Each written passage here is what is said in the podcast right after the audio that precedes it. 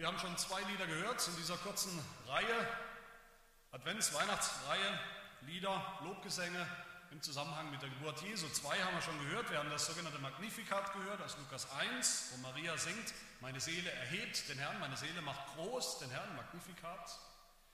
Wir haben das Benediktus gehört, wo der Zacharias, der Vater des Johannes, singt, gepriesen sei der Herr, der Gott Israels, Benediktus.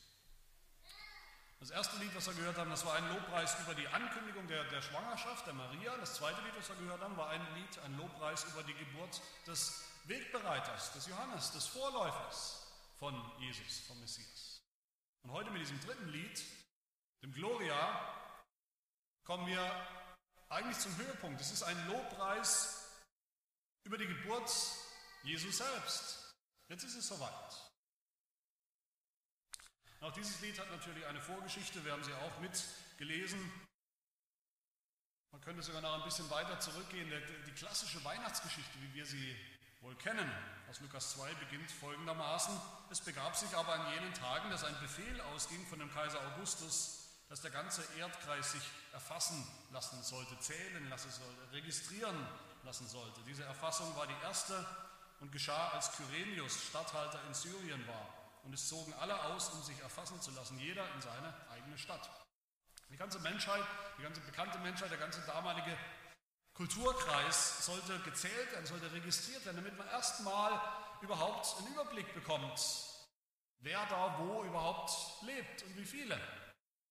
Und dann zoomt die, die Weihnachtsgeschichte sozusagen ein von allen Menschen, von der ganzen Menschheit auf eine Familie. Es ging aber auch Josef von Galiläa aus der Stadt Nazareth hinauf nach Judäa in die Stadt Davids, die Bethlehem heißt, weil er aus dem Haus und Geschlecht Davids war, um sich erfassen zu lassen, zählen zu lassen, registrieren zu lassen mit Maria, seiner ihm angetrauten Frau, die schwanger war. Und ich denke, wir erinnern uns, für Josef war das nicht so einfach und so wunderschön, wie das klingt, diese Weihnachtsgeschichte, wie wir sie oft verstehen. Für Josef war da noch lange nicht alles klar. Josef wusste noch nicht, noch nicht im geringsten, wie diese Geschichte ausgehen würde für ihn. Er ist nach Bethlehem gezogen zu dieser Volkszählung. Vielleicht ist er gezogen, wahrscheinlich ist er gezogen mit, mit einem schweren Herzen. Vielleicht ist er sicherlich nicht auf, hinaufgezogen mit, mit Weihnachtsfreude. Ich denke, er ist dahin gezogen mit Scham, mit Scham über seine anvertraute Maria, seine Verlobte, die schwanger war. Und Josef wusste noch nicht, noch lange nicht, hat noch lange nicht kapiert, was da wirklich passiert war. Er wusste nur, dass Maria schwanger war und das hat ihm natürlich Rätsel aufgegeben. Viele Fragezeichen und viel Scham.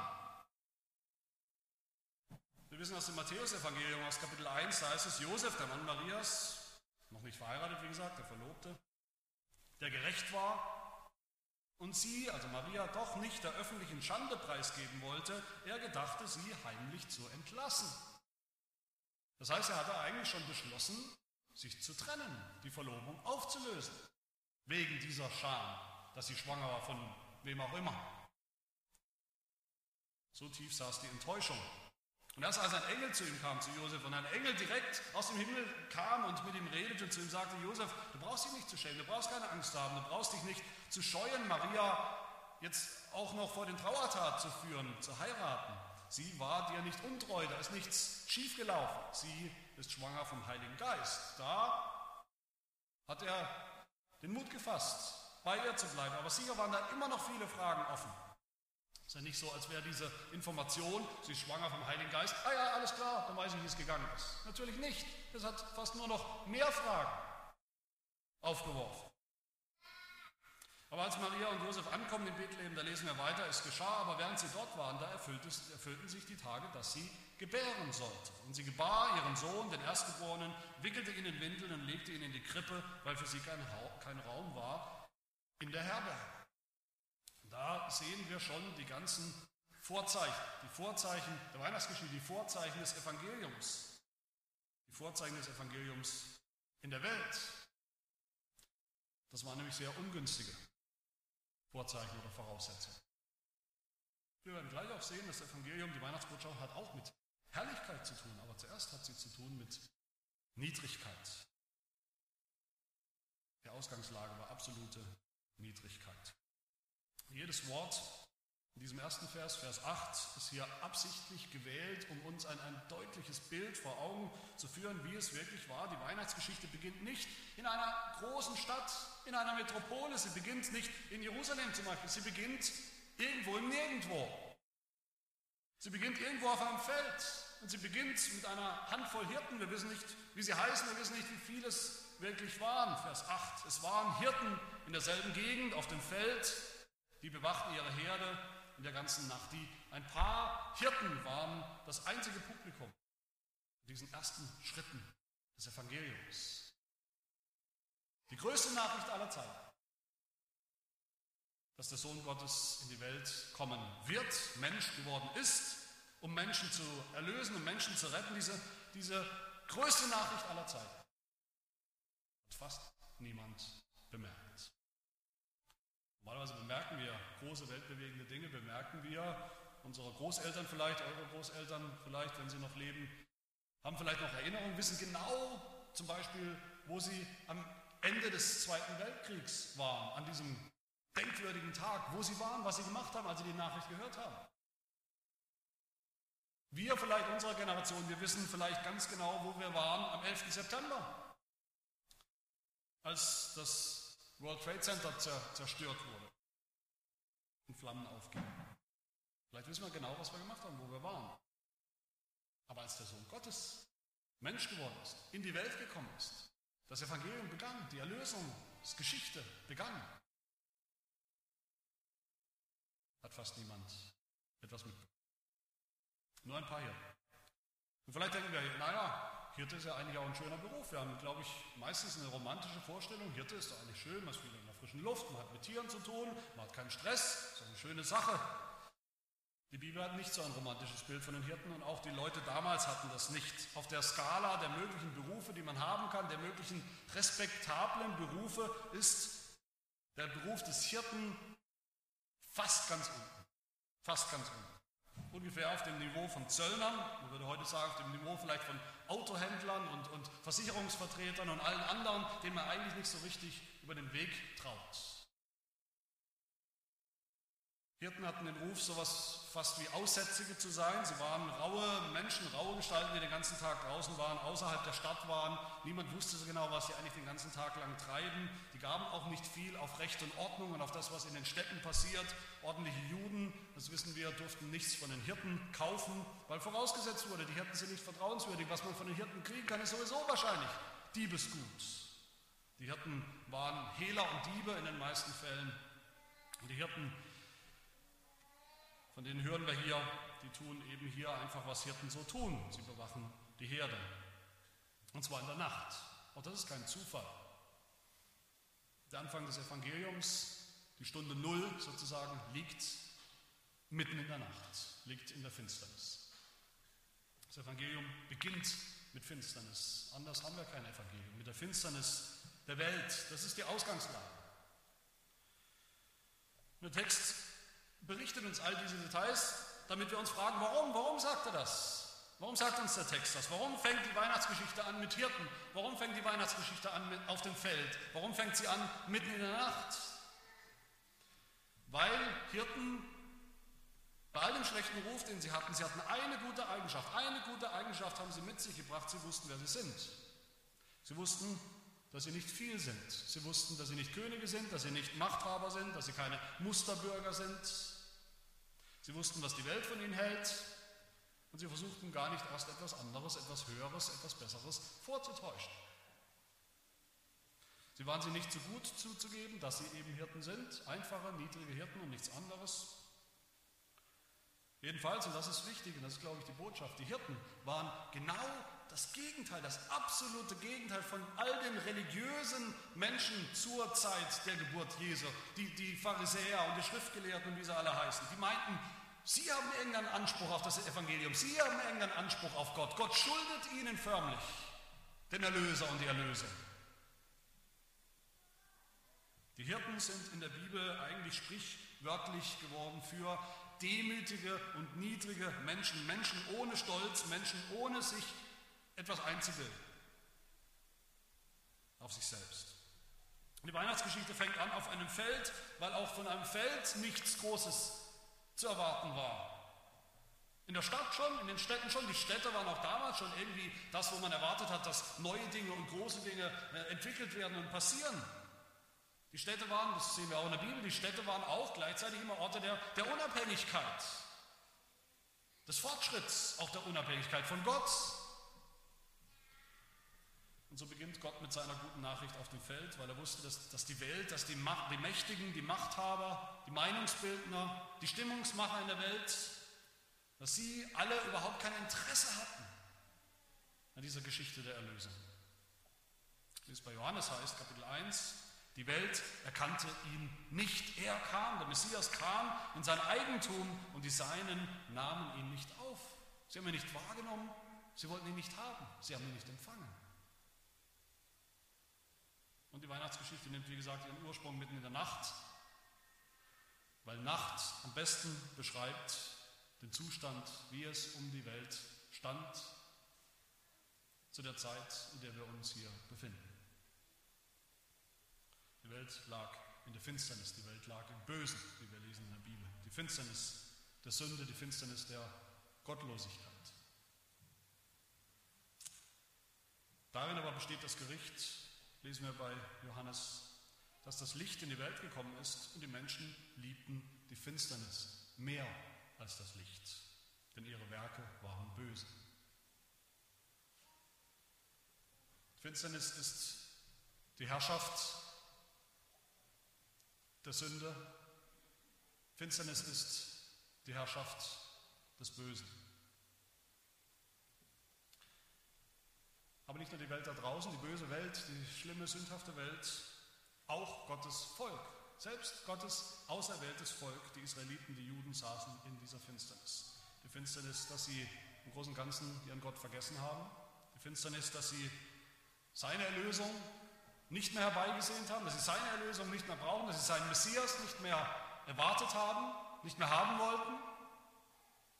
Sein Volk, Gottes Volk ist das, von dem Jesaja spricht in Kapitel 9, das Volk, das in der Finsternis wandelt. Das ist das Volk Gottes in Finsternis. Und so fängt das Evangelium immer an. Die Ausgangslage des Evangeliums ist immer unsere Niedrigkeit. Gott kommt nicht zu denen, die meinen, sie brauchen ihn gar nicht. Und sein Heil schon gar nicht. Warum? Ich brauche keine Erlösung. Gott kommt nicht zu denen, die, brauchen, die denken, sie brauchen keinen Messias.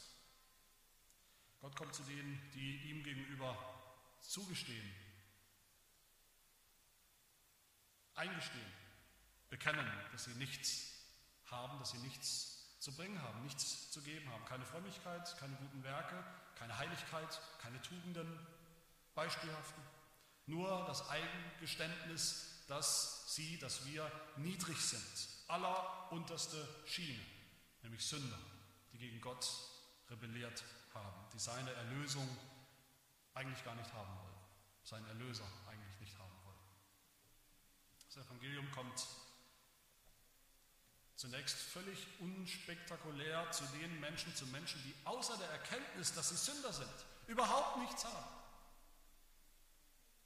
Nichts außer der Erkenntnis, dass sie irgendwo krank sind.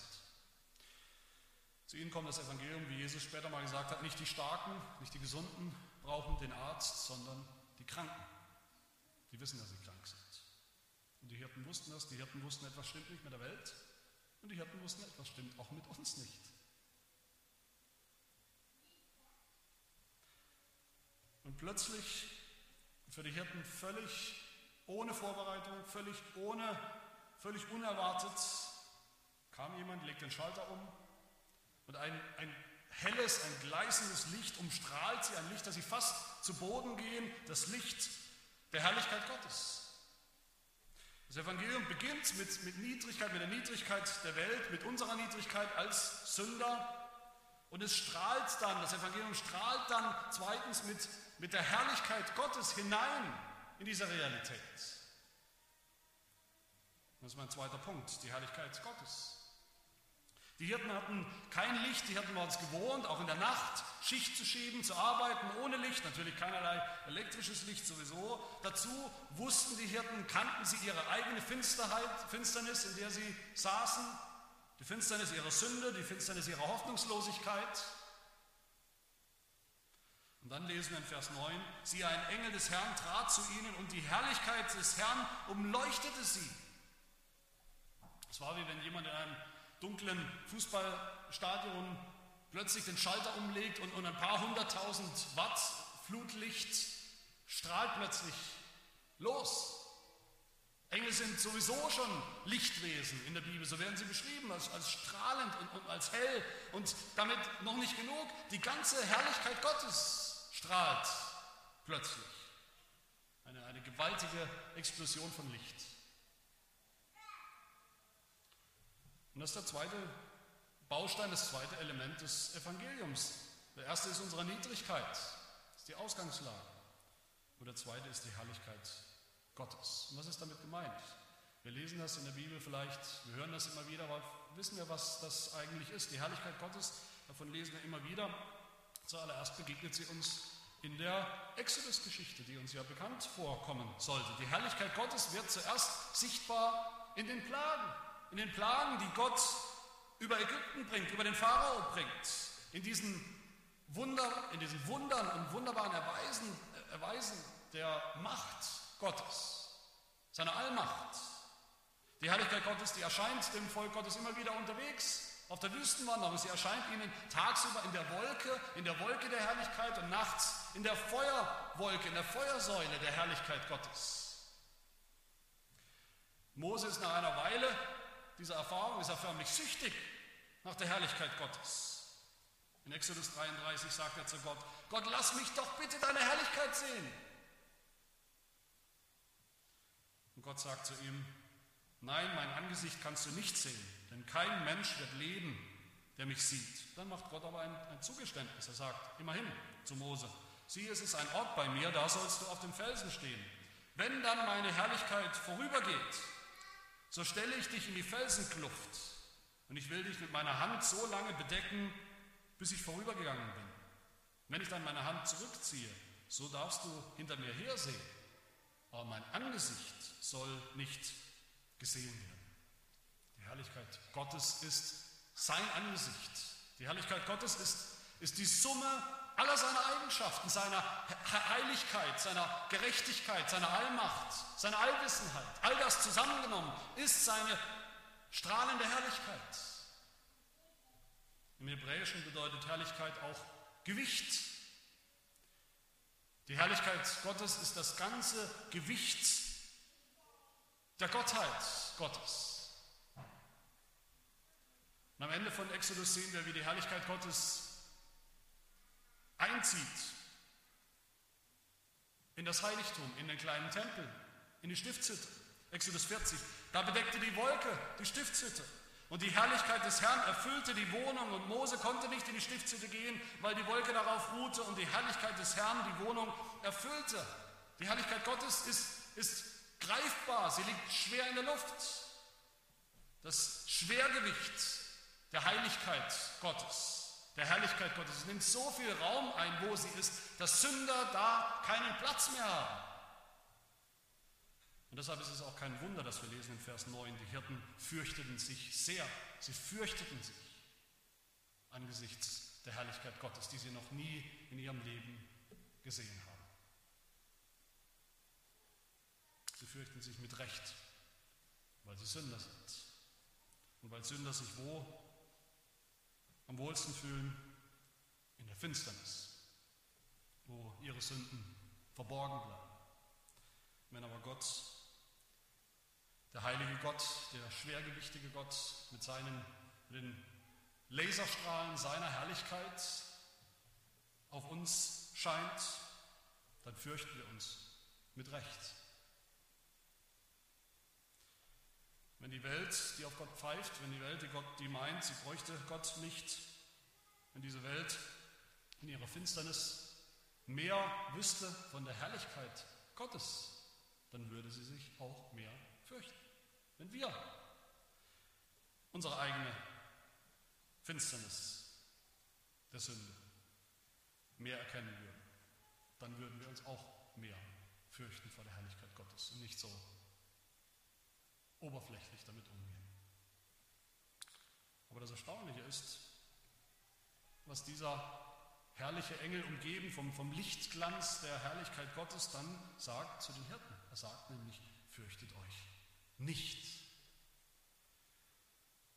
Fürchtet euch nicht, denn siehe, ich verkündige euch große Freude und nicht große Furcht. Und damit sind wir beim letzten Punkt, nämlich der Frage, wie kann für uns niedrige Menschen, sündhafte Menschen, für Hirten und andere Sünder, wie kann diese alles umstrahlende, alles erleuchtende Herrlichkeit Gottes für uns gute Nachricht sein? Etwas sein, das nicht zu Furcht führt, sondern zu großer Freude führt. Das ist die Frage aller Fragen. Das ist die Frage, die wir uns alle stellen müssen, die jeder Mensch an Weihnachten für sich beantworten muss. Was sagt der Engel? Was hat er zu sagen, was den Hirten ihre Angst nehmen soll, ihre berechtigte Angst nehmen soll?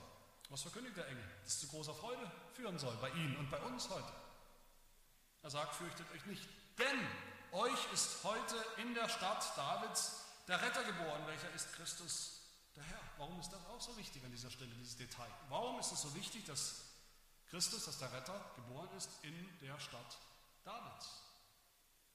In der Stadt des Königs David. Was soll das für die Hirten bedeuten?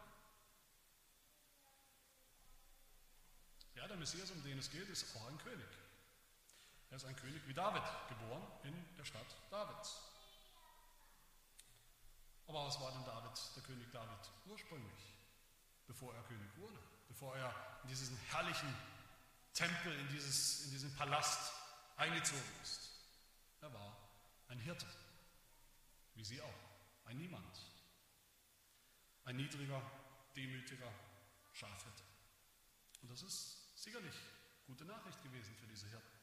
Mit diesem Retter können Sie etwas anfangen. Mit einem Retter, der nicht geboren wurde irgendwo in den Schlafgemächern, in den königlichen Hallen des Palastes in Jerusalem, sondern einem Retter, der geboren wurde als Hirte, als der gute Hirte für andere Hirten. Das wäre alles noch nicht genug, sagt der Engel, Gott wird euch ein Zeichen geben, dass das wirklich stimmt. Vers 12. Und das sei für euch das Zeichen, ihr werdet ein Kind finden, in, Wickeln, in Windeln gewickelt, in der Krippe liegend. Auch in diesem Vers ist jedes Wort hat eine Bedeutung, eine absichtliche Bedeutung. Der Retter, der die Welt retten wird in ihrer Niedrigkeit, aus ihrer Niedrigkeit, aus ihrer Sündhaftigkeit. Dieser Retter wird kommen als ein Kind und nicht als ein Erwachsener. Habt ihr euch schon mal gefragt, warum Jesus eigentlich gekommen ist, warum der ewige Sohn Gottes Mensch geworden ist, Fleisch geworden ist, als Kind, als Baby und nicht als Erwachsener? Das hätte ja passieren können. Wie Adam zum Beispiel. Adam wurde von Gott geschaffen als Erwachsener, nicht als Baby. Gott kann das. Jesus ist doch auch ein Adam. Warum ist er nicht gekommen als fertiger Erwachsener? Warum ein Kind? weil einem Kind jeder bedrohliche Charakterzug fehlt. Jeder. Jeder schließt ein Kind gleich in sein Vertrauen. Niemand hat Angst vor Babys. Ich kenne niemanden. Niemand hat Angst, fürchtet sich vor einem Kind und rennt weg vor einem Kind.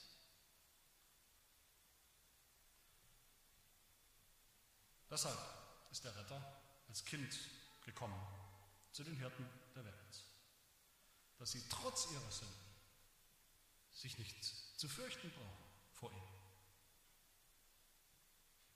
Dieser Retter ist aber auch gekommen, das ist das nächste, was wir lesen, er ist gekommen in Windeln gewickelt. Natürlich nicht Pampers-Windeln, wie wir sie heute kennen. Es meint die Tücher, mit denen man ein Neugeborenes eben eingewickelt und eingepackt hat. Aber es meint auch, und das dürfen wir nicht vergessen, wir verdrängen das gerne, als wäre das nicht passiert. Das ist uns vielleicht peinlich, aber es meint eben auch, dass dieses Baby Jesus, wie jedes andere Baby, eben auch Ausscheidungen hatte in die Hose gemacht hat, dass Mama und Papa helfen mussten dabei. So hilflos, niedrig, schwach, bedürftig ist er gekommen. So hilflos, schwach, bedürftig, wie wir eben sind. Und dieser Retter lag in einer Krippe. Das ist auch nicht die Krippe, die wir kennen. Wunderbar, schön, mit sauberem Heu oder Stroh drin, wo es sich weich und warm und gemütlich liegt. Das war in Wirklichkeit ein Futtertrog für die Tiere. Da wahrscheinlich, wo man die Essensreste reinwirft, damit auch die Säue fressen können, da wo es stinkt, da wo die Ratten sich wohlfühlen. In diese Niedrigkeit ist er gekommen, in dieser Niedrigkeit ist er geboren. Und als sie das kapieren, was das für sie bedeutet, diese Hirten, da geht der Himmel auf. Da öffnen sich die Pforten des Himmels, da ist es, als wäre die, die Grenze, die es eigentlich gibt zwischen der Erde und dem Himmel, als wäre die plötzlich durchlässig. Vers 13. Plötzlich war bei dem Engel die ganze Menge der himmlischen Heerscharen. Wörtlich heißt es die Fülle der himmlischen Armee, der himmlischen, der Armee der Engel im Himmel. Sie alle erschienen plötzlich diesen Hirten. Und ein Chor von von Millionen und Abermillionen von Engeln, von denen es sowieso in der Offenbarung immer wieder heißt, dass sie mit lauter Stimme rufen. Engel rufen immer mit lauter Stimme. Sie rufen und singen und loben alle hier gemeinsam und singen den Lobpreis aller Lobpreise. Sie singen Gloria, Herrlichkeit ist bei Gott in der Höhe und Friede auf Erden, in den Niederungen und unter den Menschen sein Wohlgefallen. Hier sehen wir die Lösung dieses Dilemmas, dieses Problems. Das Problem, das den Hirten in ihrer Niedrigkeit, in ihrer selbstverschuldeten Niedrigkeit der Sünde, dass ihnen hier die ganze Herrlichkeit des heiligen Gottes erstrahlt. Das ist ein Problem, ein Dilemma. Wie kann das gute Nachricht sein? Hier in diesem Lobpreis, in diesem Lobpreis der Engel haben wir die Lösung, haben wir das ganze Evangelium. Die Herrlichkeit Gottes die Herrlichkeit Gottes in der Höhe ist heruntergekommen, ist niedergekommen auf die Erde, um Frieden zu machen, um Friede zu machen zwischen Gott, dem Hohen und dem Menschen, dem Niedrigen, um Friede zu machen zwischen den Hirten und dem König, zwischen dem Herrlichen und dem Niedrigen. Und wie? In dem Hirtenkönig Jesus Christus, in dem Hirtenkönig Jesus. Christus. In ihm hat sich die alles umstrahlende Herrlichkeit Gottes, die in ihm sichtbar ist, in ihm hat sie sich erniedrigt, erniedrigt in den, in den Fressnapf der Schweine. In ihm hat sich die Herrlichkeit Gottes, in ihm hat sie Fleisch angenommen in Form eines Kindes, das noch in die Windeln macht, in die Hose macht. In ihm hat die schreckliche, die mit Recht furchteinflößende Herrlichkeit Gottes, die Form eines Kindes, eines Babys angenommen, vor dem jetzt wirklich niemand mehr Angst zu haben braucht. Kein Sünder mehr. Jesus Christus hat Frieden gemacht zwischen niedrigen Sündern und einem herrlichen Gott, in dem er selbst niedrig geworden ist. So ist Jesus zu uns gekommen. Er ist gekommen als Gottes Wohlgefallen, wie es hier heißt. Gott hatte sein Wohlgefallen an seinem Sohn, wie es auch eine Stimme aus dem Himmel sagt über den erwachsenen Jesus später bei seiner eigenen Taufe, wo es heißt, wo Gott spricht, dies ist mein geliebter Sohn, an dem ich Wohlgefallen habe. Jesus ist der Wohlgefallen Gottes. Als König, der aus dem Himmel kam, um ein Hirte zu werden. Und als Hirte, der wieder König geworden ist ist er das Wohlgefallen Gottes. Und weil Jesus ganz nach, dem, ganz nach Gottes Wohlgefallen ist, so können auch wir niedrige Sünder, Menschen sein, an denen Gott sein Wohlgefallen hat. Meine Lieben, wie bei den anderen Liedern stellt sich auch hier die Frage, können wir von ganzem Herzen hier mit einstimmen in diesem Lobpreis? Diesen Lobpreis der Engel. Können wir mit einstimmen in die Ausgangslage, die wir gesehen haben, dass auch unsere Ausgangslage vor Gott ist, dass wir niedrig sind, dass wir nichts bringen können, nichts zu bringen haben, dass wir ganz niedrig sind als Sünder? Ich hoffe, dass wir da einstimmen können. Ich hoffe das, weil es nämlich keine schlimmere Sünde gibt, als zu meinen, wir hätten keine Sünde. Können wir mit einstimmen in die Tatsache, dass wir ohne Gott in Finsternis leben? Gelebt haben. In der Finsternis unserer Sünde, aus der wir irgendwie nicht rauskommen. Wir versuchen es immer, aber natürlich gelingt es uns nicht. Und dass deshalb überhaupt das Letzte ist, was wir wollen, dass Gottes Herrlichkeit sozusagen in den letzten Winkel unseres Lebens äh, strahlt, hindurch leuchtet mit seinen, mit seinen Röntgenstrahlen. Das wollen wir nicht, weil wir Angst haben vor ihm. Können wir einstimmen, dass das unsere Ausgangslage ist. Wenn wir soweit zustimmen, dann ist die Weihnachtsbotschaft die Botschaft für uns heute. Jesus ist gekommen, der alles an, an Herrlichkeit alles überstrahlende, überragende Himmelskönig, Jesus, der Sohn Gottes, er ist selber gekommen als ein Hirte zu niedrigen Hirten, niedrigen Menschen, zu uns, zu Sünden. Er ist gekommen, Jesus ist gekommen, ohne Forderung zu stellen. Du musst nicht erst das tun und jenes tun, dich eine Weile bewähren, dein Leben in den Griff bekommen, deine Sünden in den Griff bekommen. Dann ist Jesus etwas für dich. Jesus ist gekommen, um alle Furcht auszutreiben, die wir haben. Vor Gottes Herrlichkeit, vor Gottes Anspruch. Jesus treibt die Furcht aus, dass wir versagen könnten als Christen, als Nachfolger Jesu. Warum? Warum können wir nicht versagen? Weil wir uns gar nicht erst qualifizieren müssen. Wir müssen gar nichts mitbringen. Wir müssen gar nichts tun, damit wir seine Kinder werden. Jesus kommt nicht mit Forderungen, der Engel kommt hier nicht mit zehn Forderungen zu den, zu den Hirten, er kommt mit guter Nachricht, er kommt mit einer Botschaft der Freude, die so lange gilt, solange wir zupacken, solange wir fest zugreifen im Glauben und uns mitfreuen. Was uns qualifiziert als Nachfolger, das ist allein unsere Niedrigkeit, das ist allein, dass wir nach Jesus greifen in unserer Niedrigkeit, dass wir nach ihm greifen im Glauben, dass wir ihn mehr haben wollen als alles andere auf der Welt, weil wir wissen, wir brauchen ihn mehr als alles andere auf der Welt. Können wir mit einstimmen in den Lobpreis der Engel, der am Ende dann, wenn wir auf die letzten Verse schauen, auch wieder der Lobpreis der Hirten wird. Herrlichkeit bei Gott in der Höhe und Friede auf Erden und unter den Menschen sein Wohlgefallen. Wenn wir mit einstimmen können, dann sind wir bereit für Weihnachten, sind wir bereit für den Sohn Gottes, für den Retter der Welt, dann ist er auch unser Messias, unser Retter. Möge es so sein. Amen.